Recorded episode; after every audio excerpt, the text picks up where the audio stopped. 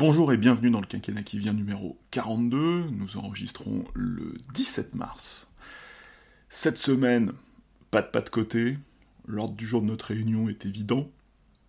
Comme notre raison sociale nous oblige à comprendre le quinquennat qui vient, nous ne sommes pas prêts d'oublier le jeudi 16 mars. Cette journée d'hier, qui sans constituer un tournant, le meilleur reste probablement à venir, est un moment de vérité sur la situation politique du pays et la capacité de l'exécutif à y faire face.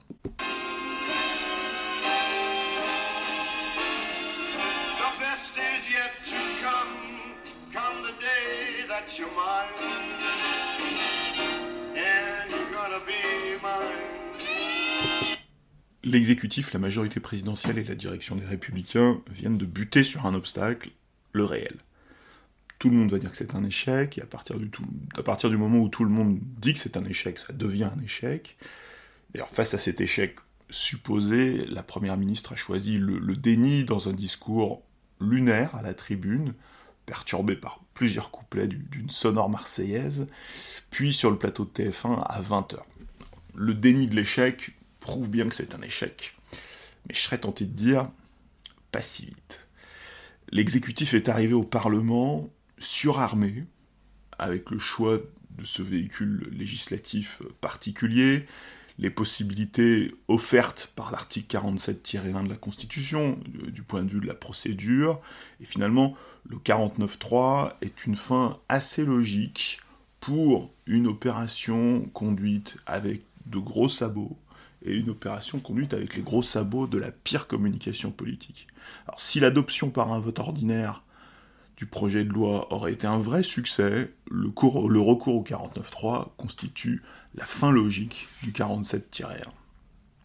Le gouvernement va maintenant devoir affronter trois motions de censure, en principe une de gauche, une d'extrême droite et une transpartisane, ce sera l'élément de nouveauté, portée par le, groupe hétéroclite LIOT, Liberté, Indépendant, Outre-mer et Territoire. Alors même s'il faut quand même il faut quand même un dixième, un dixième des députés pour déposer une motion de censure. Donc le, le LIOT ne devrait pas être tout seul, tout seul dans, cette motion de censure. L'objet de ces motions de censure ne sera désormais plus la réforme des retraites, euh, même pas vraiment le soutien au gouvernement, mais plutôt la pratique démocratique du pouvoir, qui depuis juin 2022 contourne la difficulté, en refusant de demander un vote de confiance, en traversant l'automne à l'abri des 49.3 budgétaires, finalement en repoussant l'échéance, et l'échéance est tombée le 16 mars. Quelques succès ont été obtenus hein, par le, cabotage parlementaire, le paquet pouvoir d'achat a été voté, la loi de programmation et d'orientation du ministère de l'Intérieur, la réforme de l'assurance chômage, le soutien aux énergies renouvelables encore récemment, la loi a été promulguée euh, il y a quelques jours, les échecs, il y en a eu, ont été mis de côté. Le gouvernement n'a pas réussi à faire voter euh, la loi de règlement pour l'année 2021. Euh, le, gouvernement n'a pas réussi à faire voter la loi de programmation des finances publiques 2023-2028, avec un petit caillou dans sa chaussure. Alors ces deux échecs sur des textes sans, des textes importants mais qui n'ont pas de, portée juridique ou qui n'ont pas de conséquences juridiques. Donc ces deux échecs sont restés sans véritable conséquence, mais ne sont pas sans lien avec la difficulté qu'a l'exécutif à se doter d'un plan euh, à la fois compris et légitime, et même d'un plan cohérent en matière de finances publiques. C'est l'absence de programmation de, de, loi de finances publiques qui témoigne le plus de, de, cette absence de plan, ou en tout cas de la faiblesse du plan et la réforme comptable des retraites, puisque c'était une réforme budgétaire, euh, c'est une réforme budgétaire, n'en parlons pas trop vite au passé, pas si vite, euh, mais clairement la charrue avant les bœufs. Alors l'exécutif pensait pouvoir affronter la haute mer en mettant en scène un accord au sommet avec la nouvelle direction du parti Les Républicains. C'était la, phase, la phase astucieuse, la phase du plus malin. Mais l'exécutif a fait une lourde erreur sur ce qu'est aujourd'hui le parti LR, et plus encore sur ce qu'est le groupe des députés LR. Ces 61 députés LR ne forment pas une armée aux ordres, serais tenté de dire ne forme plus, mais on n'est même pas certain qu'il n'ait jamais formé une armée aux ordres, mais c'est désormais clairement une collection euh, d'auto-entrepreneurs, d'entrepreneurs individuels de la politique, qui ont survécu, pour certains, à la déroute de Fillon en 2017, au naufrage de Pécresse en 2022, une collection d'individus qui ont toutes les raisons de penser qu'ils ne doivent à peu près rien à leur parti, qu'ils ne doivent rien à l'étiquette LR, et tout à leur équation personnelle. Ces députés ont été élus malgré leur étiquette LR, et peut-être même qu'ils ne craignent pas la dissolution, la, menace, la, menace agitée par le, président de la République euh, encore euh, avant hier, avant-hier, pardon. Et de son côté, l'état-major LR a choisi de faire un accord qui portait uniquement sur une question périphérique, alors sur une question qui pour LR est périphérique, mais dont l'exécutif a fait son a fait le cœur de son agenda, en tout cas le cœur du début de l'agenda du quinquennat, et LR, pas la première fois que j'en parle, euh, a refusé d'assumer, de former une coalition de fait, alors que c'est le cas depuis le mois de juillet. Les principaux textes qui sont passés sont passés dans le cadre d'accords soit avec les députés LR, soit avec la majorité sénatoriale, euh, en, général un peu des deux. Il n'y a que le texte euh, énergie renouvelable qui est passé avec le soutien de la gauche. D'ailleurs, depuis sur, ces neuf mois, hein, euh, Gérard Larcher a, vraiment montré, en tant qu'à la fois un des leaders de LR, en tant que président du Sénat, a montré toutes les limites d'un personnage qui, malgré de très hautes fonctions, ne prend aucun risque et n'a aucun projet je serais même tenté de dire qu'il ne prend aucun risque alors qu'il n'a aucun projet. Euh, le président du Sénat aime se mettre en scène en, débonnaire euh, vétérinaire de la République, dernier héritier du, du chiracisme. Comme son mentor, il est manifestement très heureux d'être là où il est, mais euh, si on prend un peu de recul, à l'échelle des institutions républicaines dans leur ensemble, Gérard Larcher quand même invente une forme de, de parasitisme institutionnel bavard. Et d'ailleurs, au-delà du, Sénat, dans, une crise politique inédite, les présidences des deux chambres euh, ont échu au vétérinaire de Rambouillet et à la, présidente euh, du Rotary du Vésinet, et manifestement la République ne peut pas complètement se reposer sur ces deux hauts responsables. Après les législatives, la majorité présidentielle et LR auraient dû négocier un soutien sans participation, hein, pour reprendre des concepts la, venus des anciens temps de, la gauche, une, coalition gouvernementale. L'entrée au gouvernement était peut-être même pas nécessaire, peut-être même pas utile, mais en tout cas une, forme de soutien sans participation. Mais on voit bien que chacune des deux parties a préféré se dispenser de cette étape. Euh, là, les, les torts sont très très probablement partagés, et on choisit l'instabilité. Euh, ce qui pour ce qui est de facto le parti de l'ordre, et qui aime se revendiquer, encore la première ministre hier soir, comme le parti de l'ordre, euh, ils ont choisi l'instabilité parlementaire.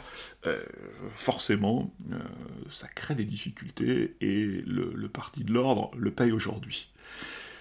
Donc ce 49-3 n'est pas un échec, mais la vérité d'un moment politique, d'une situation politique, créée alors à la fois par le vote des Français, et par la manière dont les acteurs, dont le parti de l'ordre, l'a affronté sans audace, sans imagination, sans en tirer les conséquences, en croyant pouvoir s'en tirer à bon compte. Alors, la, France vient de se passionner, je pense, depuis le début de l'année, depuis le mois de janvier, depuis l'officialisation de la réforme, la, France vient de se passionner comme rarement pour la procédure parlementaire. Hein. Le, le Parlement, son droit, sa pratique, son sens, sa tactique, ça a commencé dès l'automne dernier. Les gens étaient sans doute moins attentifs, les citoyens étaient sans doute moins attentifs à l'automne dernier, quand le, gouvernement cherchait le meilleur véhicule législatif pour, porter sa réforme. Et euh, ce, débat politique a, continué jusqu'à la fin de la navette, qui a même suscité encore euh, cette semaine un, débat sur la, sur la légitimité, la pertinence de la publicité des, travaux de la commission mixte paritaire, qui se qui se déroule à, huis clos et qui s'est déroulé à huis clos. Et face à l'apathie civique, le débat de fond sur l'avenir du système de retraite, le débat de forme aussi sur la manière de gouverner, de légiférer, certains diraient de réformer, sont, deux débats qui, qui, ont prospéré. Et on peut dire quand même que le pays, depuis le début de l'année, a vécu des semaines de, politisation plus intenses, beaucoup plus intenses que la morne campagne présidentielle de 2022.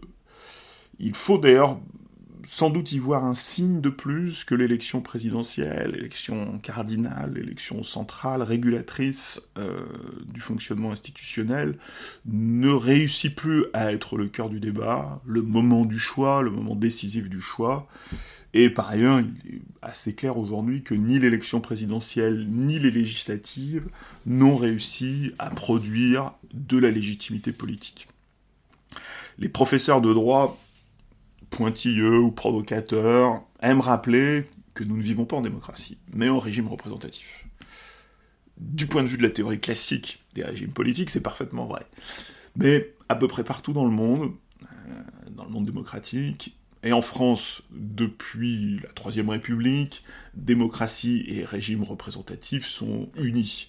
Cette union euh, profonde, euh, ancienne, n'est toutefois pas une identité les conflits, les tensions existent, renaissent, ressurgissent, la mécanique, la pure mécanique représentative n'épuise jamais, n'épuise pas, n'épuise jamais la démocratie.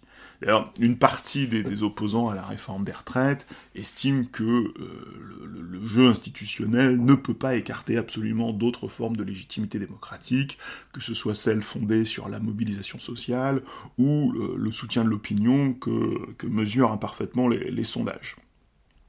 En face, les partisans de la réforme se prévalent de la légitimité des urnes, de, la loi de la majorité, qui est évidemment plus substantielle que les autres formes de légitimité. Encore faut-il, pour bénéficier pleinement de la légitimité institutionnelle, encore faut-il respecter les institutions et les procédures.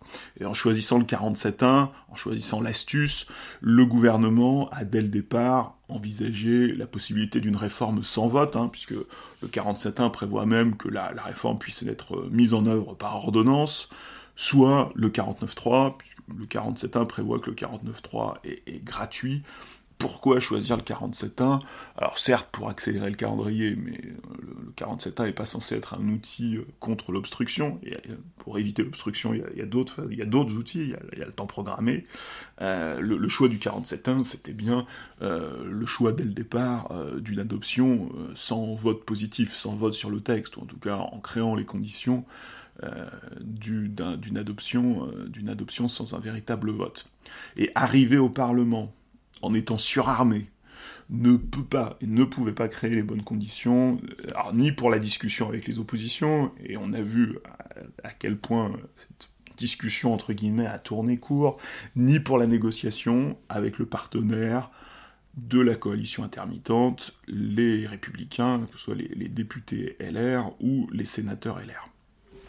D'un côté, le gouvernement s'est retrouvé confronté à une obstruction, obstruction de, rupture à l'Assemblée, obstruction plus classique au Sénat, de l'autre, le simple accord au sommet entre les chefs de la majorité et euh, les patrons de LR s'est révélé à la fois fragile et contradictoire, puisque les LR au-delà des divisions tactiques, des divisions de personnes, les LR se divisant entre, euh, entre sociaux et comptables, cette division traversant parfois, en distinguant, euh, traversant à la fois le, groupe sénatorial, traversant le, groupe parlementaire à l'Assemblée. Le gouvernement a même dû faire la police au Sénat hein, la semaine dernière pour faire aboutir le texte, euh, obtenir au moins un vote positif dans, dans, une assemblée amie, mais il a fallu pour cela lever l'obstruction de la gauche sénatoriale, une obstruction plus subtil, mais tout aussi déterminé que l'obstruction des députés. si l'opposition a le droit à l'obstruction, la majorité et l'exécutif ont le droit à la contre-obstruction. Mais dans la situation présente, c'est toujours le fort qui le paye dans l'opinion et qui le paye politiquement. La contre-obstruction devient rapidement passage en force. Porté par une légitimité électorale fragile, l'exécutif revendique la légitimité institutionnelle tout en mettant en scène une, forme quand même assez avancée de mépris du Parlement. Et puis l'exécutif se heurte aussi, et s'est heurté hier, aux failles de sa propre majorité, puisque euh, les macronistes, euh, historiques, je sentais dire, Les amis d'Édouard Philippe, groupe Horizon et ceux de François Bayrou, le Modem, ont multiplié les désaccords en marge du grand débat.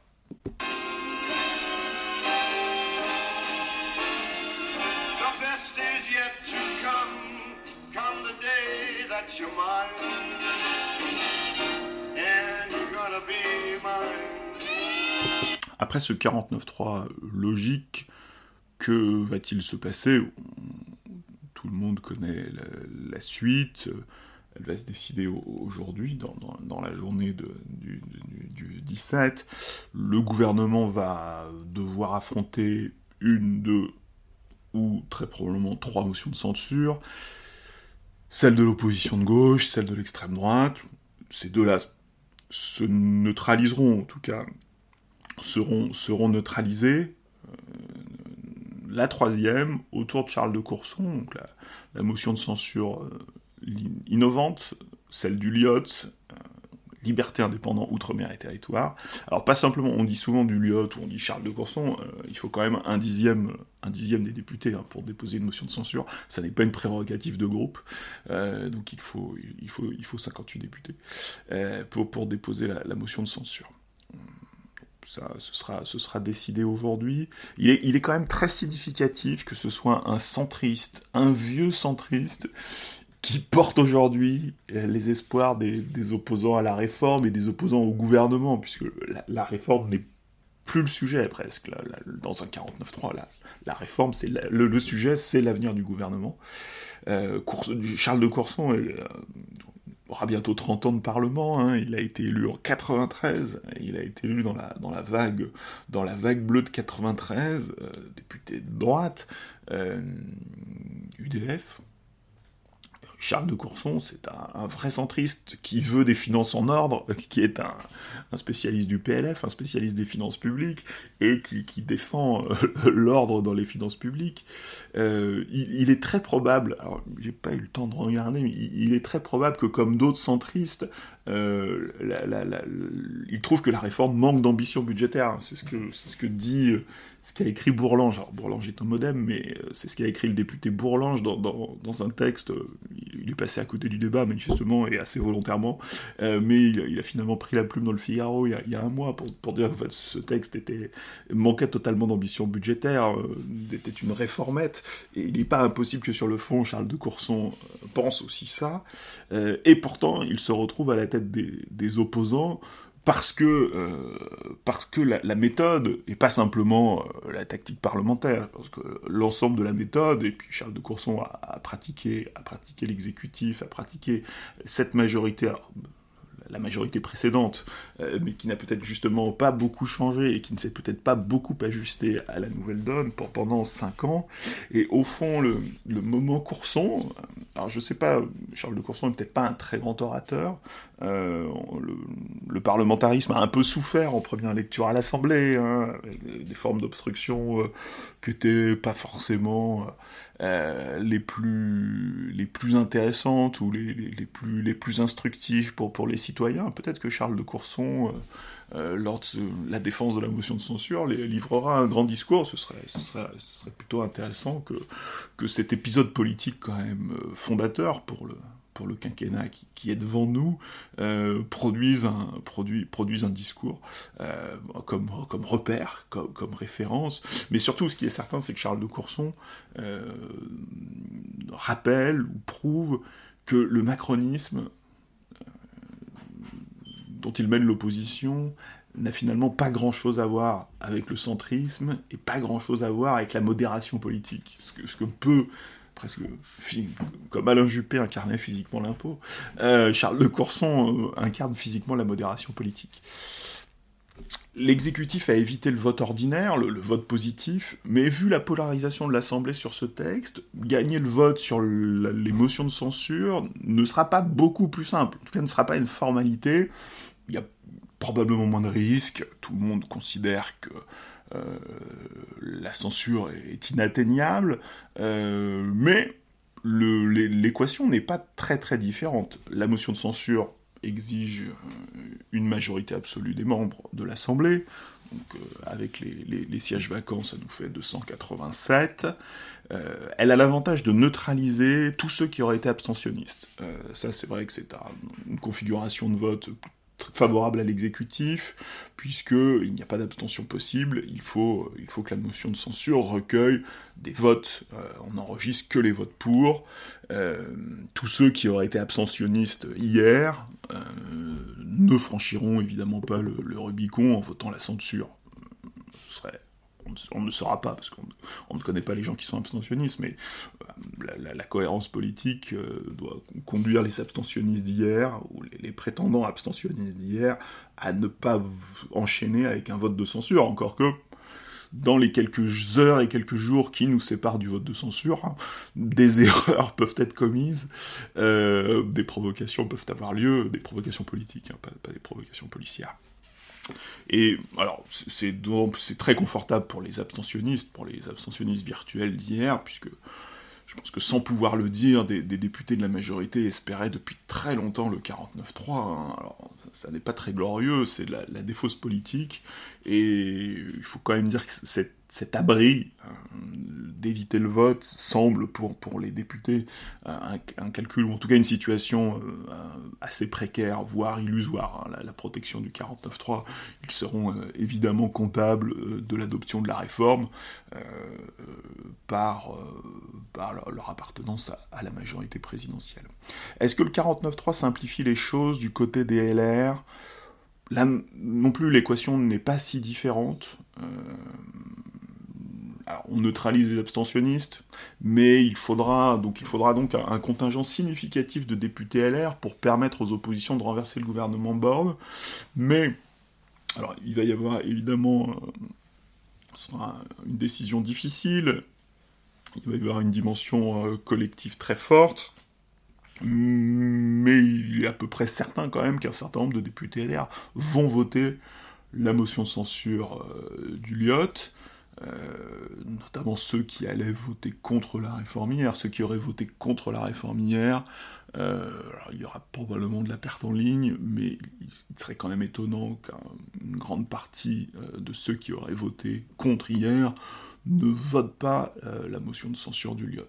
Alors, est-ce que tout ça fera 287 députés? Probablement non, mais le 49.3 place la réforme des retraites euh, hors champ finalement. Elle, place le débat sur un terrain purement politique, sur des, questions qui sont fondamentales. La légitimité de l'exécutif, la majorité, est-ce qu'on a un gouvernement minoritaire?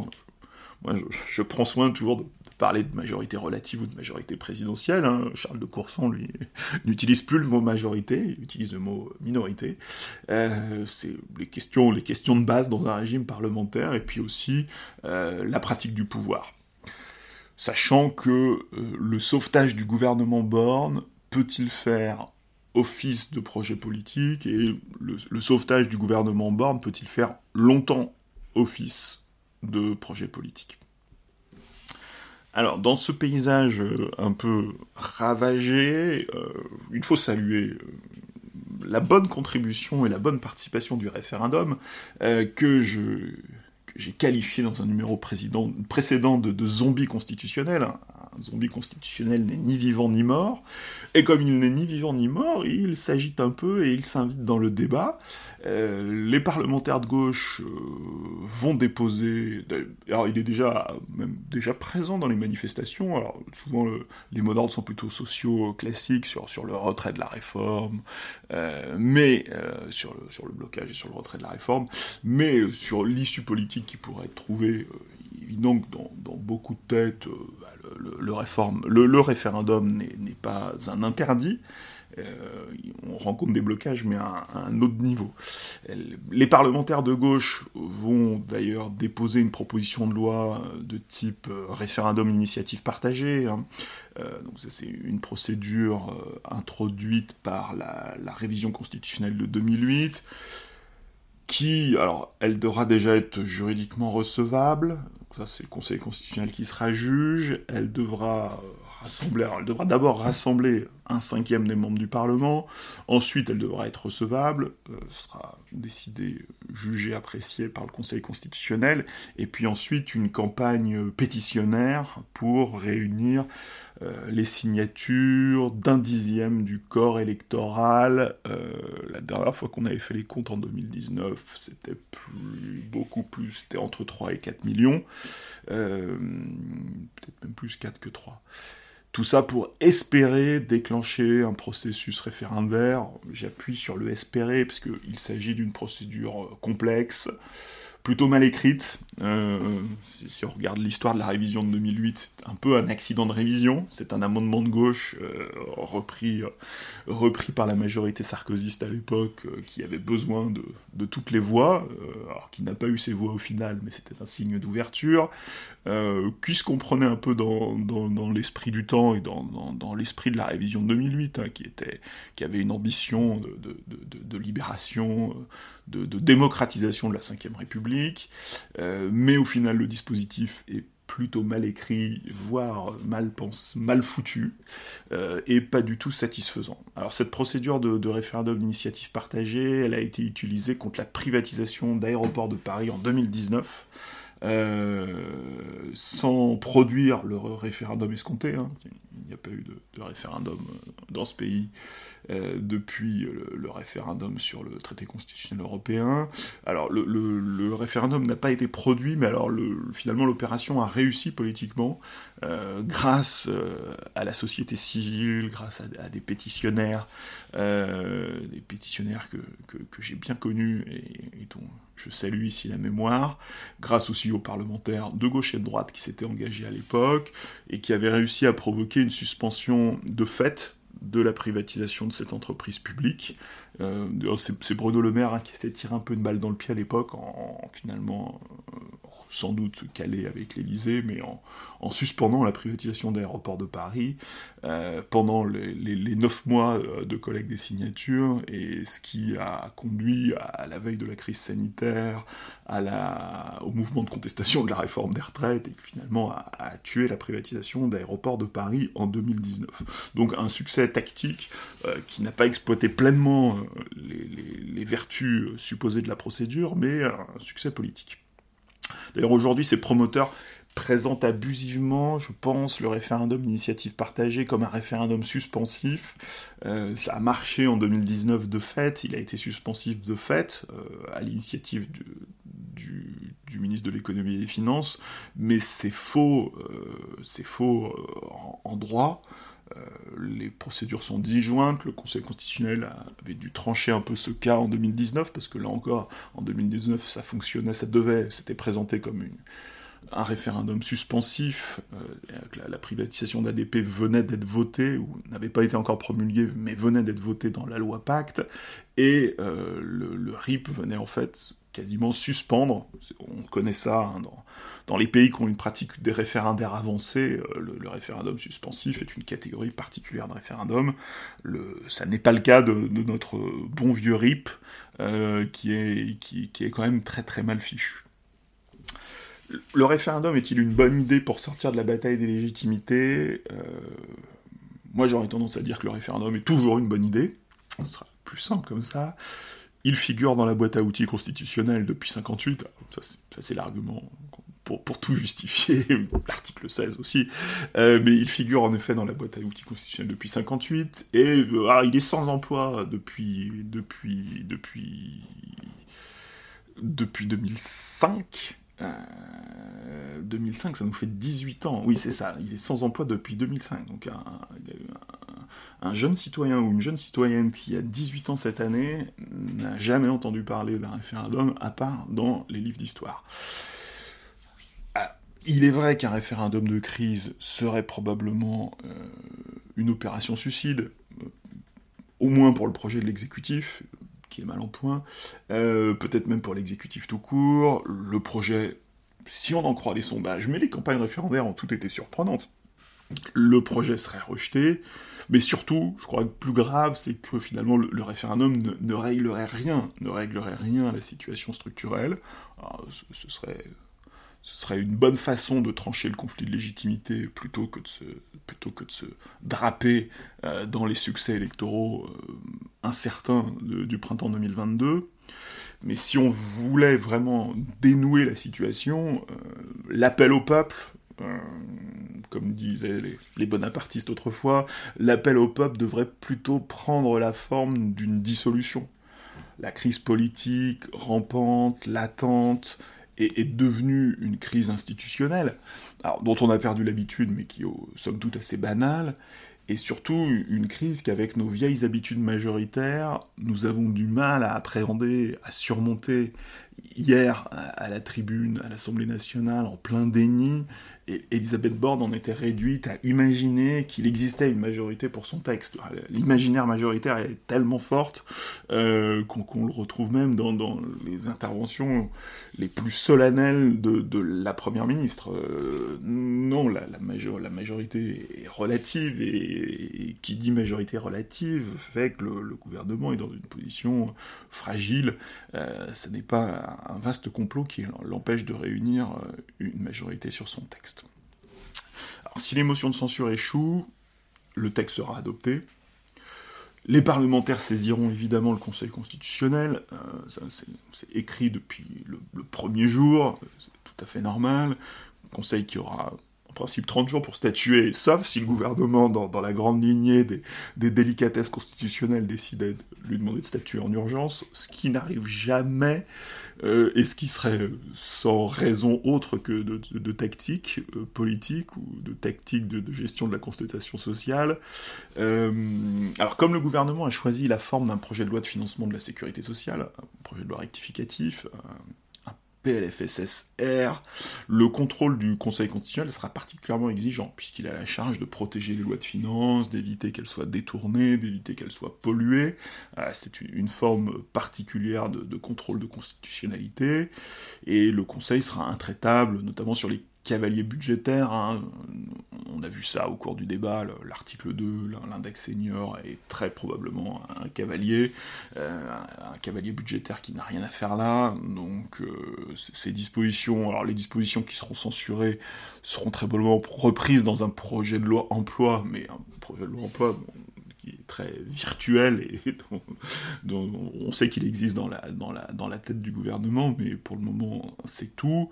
Mais au-delà des, petites censures, du nettoyage du texte, à cet enjeu habituel s'en ajoutera quand même un autre, c'est euh, la validation ou non du recours à un texte budgétaire, à un projet de loi budgétaire, un projet de loi de finances, plutôt qu'à une loi ordinaire. Alors, il y a un enjeu formel, euh, mais aussi une question de fond, au regard de ce qui est quand même une grande exigence constitutionnelle, qui est au cœur de la, du contrôle euh, effectué par le Conseil constitutionnel, qui est la clarté et la sincérité du débat. Alors, sur la clarté, on a fait mieux, et sur la sincérité, euh, on a fait pas mal. donc, ce, sera, ce sera quand même une décision, une décision regardée. Le, critère objectif, ce sera le, vrai critère, hein, le, critère juridique, le critère objectif, c'est l'impact budgétaire en 2023. Le Conseil devra estimer si cet impact est faible, très faible, voire insignifiant. S'il est faible, il doit valider le, il est faible mais existant, il doit valider le, recours à une loi de finances. Euh, s'il est très faible, voire s'il est insignifiant, on, se rapproche quand même d'une grosse difficulté, une difficulté formelle, mais une difficulté, euh, une difficulté constitutionnelle, puisque la procédure dérogatoire est, très dérogatoire au, droit commun à l'article 47-1, euh, elle est faite pour protéger euh, le fonctionnement budgétaire d'État. Elle est faite pour, pour protéger euh, la vie de l'État, l'intégrité de l'État. Elle n'est pas faite pour protéger une réforme à 2030. Et le Conseil aurait quand même possibilité de juger que la procédure a été détournée. Ce que beaucoup de professeurs de droit considèrent. Euh, après, le Conseil a d'autres à une autre façon de regarder la procédure et une autre façon de regarder euh, le corpus que, les professeurs de droit, et d'autres responsabilités, puisque c'est intellectuellement et politiquement séduisant, ce serait politiquement extrêmement lourd, puisque le Conseil n'aurait alors d'autre solution que de censurer l'ensemble du texte et de renvoyer le gouvernement à la case départ. le Conseil est-il légitime? Est-il assez légitime pour casser une procédure et déclencher une crise politique?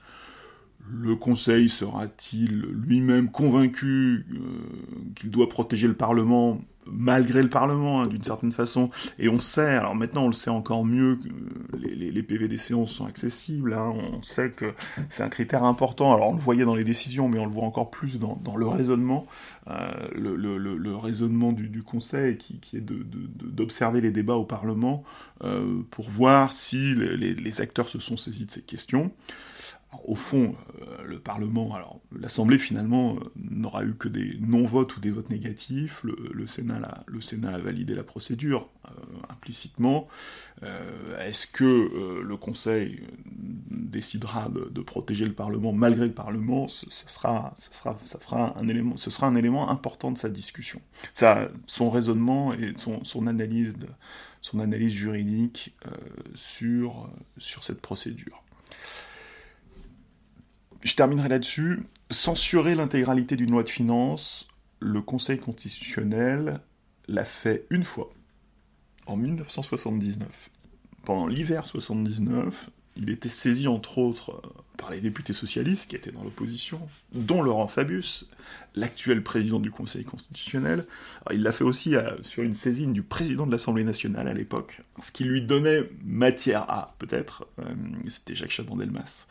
Euh, alors Jacques Chaban-Delmas qui était RPR face à une majorité très divisée entre, entre Raymond Barre était Premier ministre, donc UDF, Premier ministre du président Giscard d'Estaing, et, Chaban-Delmas, n'était peut-être pas le, meilleur des Chiraciens, mais était un, bon gaulliste et un, bon RPR, et gaullistes étaient évidemment à l'approche de la présidentielle de, 81, et après le départ de Jacques Chirac de Matignon, euh, les gaullistes étaient euh, en une espèce d'opposition de l'intérieur, donc une situation politique très singulière, mais euh, un contentieux qui portait sur vraiment une, faute de procédure, alors là, pas une manœuvre, hein, c'est-à-dire pas quelque chose d'intentionnel, mais vraiment une faute, une faute bête de procédure, euh, presque plus une erreur qu'une faute. Euh, la faute, c'est d'avoir persévéré dans l'erreur, évidemment, et de l'avoir maltraité, ce que le, gouvernement de l'époque a, fait, ce que la majorité, ce que la majorité, la majorité très divisée n'a pas pu corriger, et donc le Conseil constitutionnel se retrouve saisi de, de la loi de finances pour 1980, avec une très grosse, erreur, de procédure. Et le président de l'époque, Roger Frey, un, baron du gaullisme, un, baron du gaullisme euh, authentique, d'un autre calibre que la, parodie de Rambouillet, euh, un baron du Roger Frey dans le secret du délibéré, qui est aujourd'hui public, les délibérations du Conseil constitutionnel ne sont pas publiques. Euh, elles sont rendues publiques postérieurement, très postérieurement. Le Roger Frey avait eu des paroles très très fortes euh, que j'ai relevées et que j'ai envie de partager avec vous. Euh, alors, c'est un compte rendu synthétique, donc euh, c'est au, style semi-direct, je serais tenté de dire. Je pense que c'est très très proche de ce qui a été prononcé, mais, c'est censé être du style indirect. Et Roger Frey a dit, euh, au moment de prendre une décision difficile pour le Conseil, en tout cas une décision lourde de conséquences, et peut-être un décalage entre la faute, la petite faute procédurale, et la conséquence qui est d'annuler la loi de finances 1980, qui est quand même pas rien, il dit il est des moments essentiels pour une institution où il lui faut absolument prendre toutes ses responsabilités. Le Conseil l'a déjà fait en diverses occasions, notamment lorsqu'il a eu à se prononcer sur l'interruption de grossesse ou sur l'élection de l'Assemblée des communautés européennes au suffrage universel. La mission du Conseil est de sauvegarder les institutions. Elle ne peut être remplie que par un Conseil debout, dont le crédit doit rester intact, même si les conséquences pratiques d'une décision peuvent entraîner quelques gênes. Dans une affaire semblable, il faut penser à l'avenir, à l'intérêt général et au bien commun. Ce sont toutes ces considérations qui me conduisent à estimer qu'une décision laxiste serait extrêmement funeste. Une institution debout Écoutez, sur ces paroles fortes euh, qui nous viennent directement de l'hiver 1979, je vous souhaite, euh, je vous remercie de votre attention et vous dis à très bientôt.